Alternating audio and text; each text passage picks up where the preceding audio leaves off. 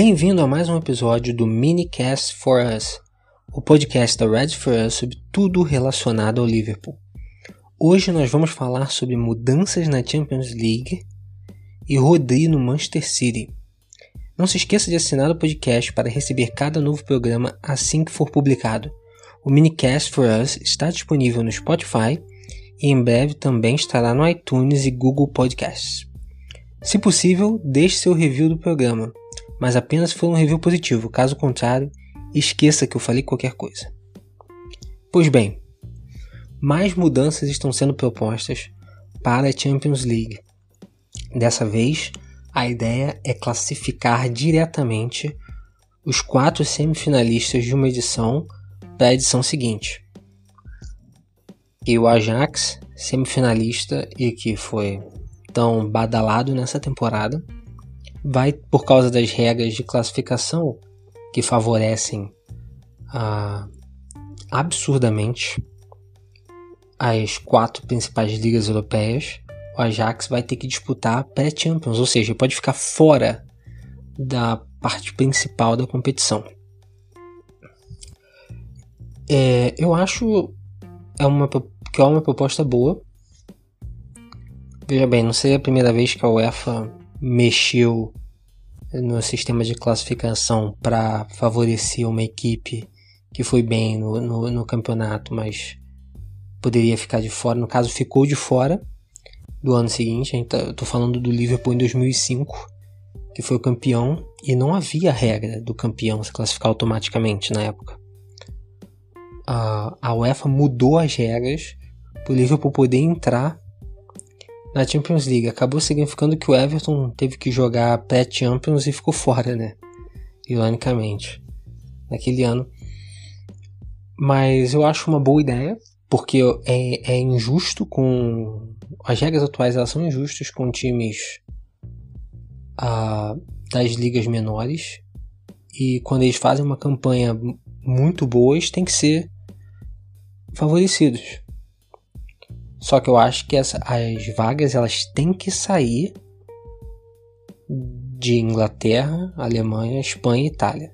Porque aí já acho que se você tirar mais vagas de, de ligas menores, fica mais absurdo ainda a, a classificação, né? Essa é uma da, da, da, das mudanças que está sendo conversadas. Ainda tem a outra mudança. Essa só seria para 2021. As principais aí seriam para 2024, né? Que foram as que causaram mais uh, manchete. Que seria uma criação de uma. meio que seria uma Superliga pela porta dos fundos que você teria uma Champions League com grupos de 8, 14 jogos na fase de grupos, ou seja, você teria 14 jogos garantidos. E você só teria 4 vagas é, classificatórias. O resto seria basicamente um sistema de rebaixamento e promoção. Com a Europa League servindo de segunda divisão e uma terceiro campeonato que tá, vai ser criado de qualquer forma. Você vai ter um terceiro campeonato europeu é, servindo como uma terceira divisão. Obviamente essa proposta é ridícula. Ela é só um jeitinho para poder garantir que certos clubes nunca fiquem fora da, da, da Champions League. E aí é informativo dizer que os principais clubes que apoiam isso são Juventus, Barcelona e Real Madrid apesar da, da Liga Espanhola ser a principal adversária dessas ideias. Porém, veja bem, a ideia de uma liga pan-europeia, se bem feita, e aí que é o problema, não é tão ruim, existe um argumento bom. E esse argumento é que você tem clubes, você tem cidades na Europa, como Amsterdã, Bruxelas, Lisboa, mesmo Glasgow,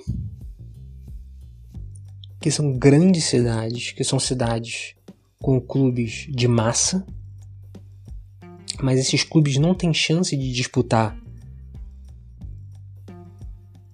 no mesmo nível do, da elite europeia porque eles estão presos a ligas uh, que não têm visibilidade. A liga holandesa não tem a visibilidade da Premier League, da mesma forma a liga belga, o campeonato português e o campeonato escocês.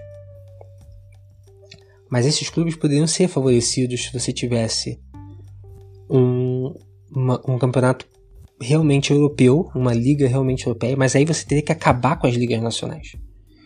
E obviamente você teria que ter um período onde, esses, onde você teria uma forma de controle de competitividade, porque esses clubes hoje eles não têm competitividade. Quanto os outros, eles têm que readquirir essa competitividade, readquirir o prestígio para poder atrair jogadores.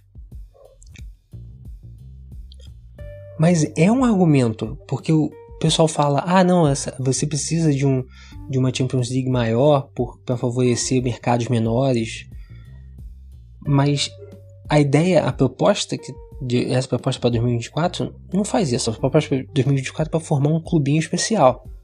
Mas um campeonato que realmente fosse, vamos trocar aqui uh, os campeonatos nacionais por um campeonato europeu, realmente poderia favorecer. É como se você, por exemplo, imagina nos Estados Unidos, se você ao invés de, da NFL, por exemplo, você tivesse uma série de campeonatos estaduais.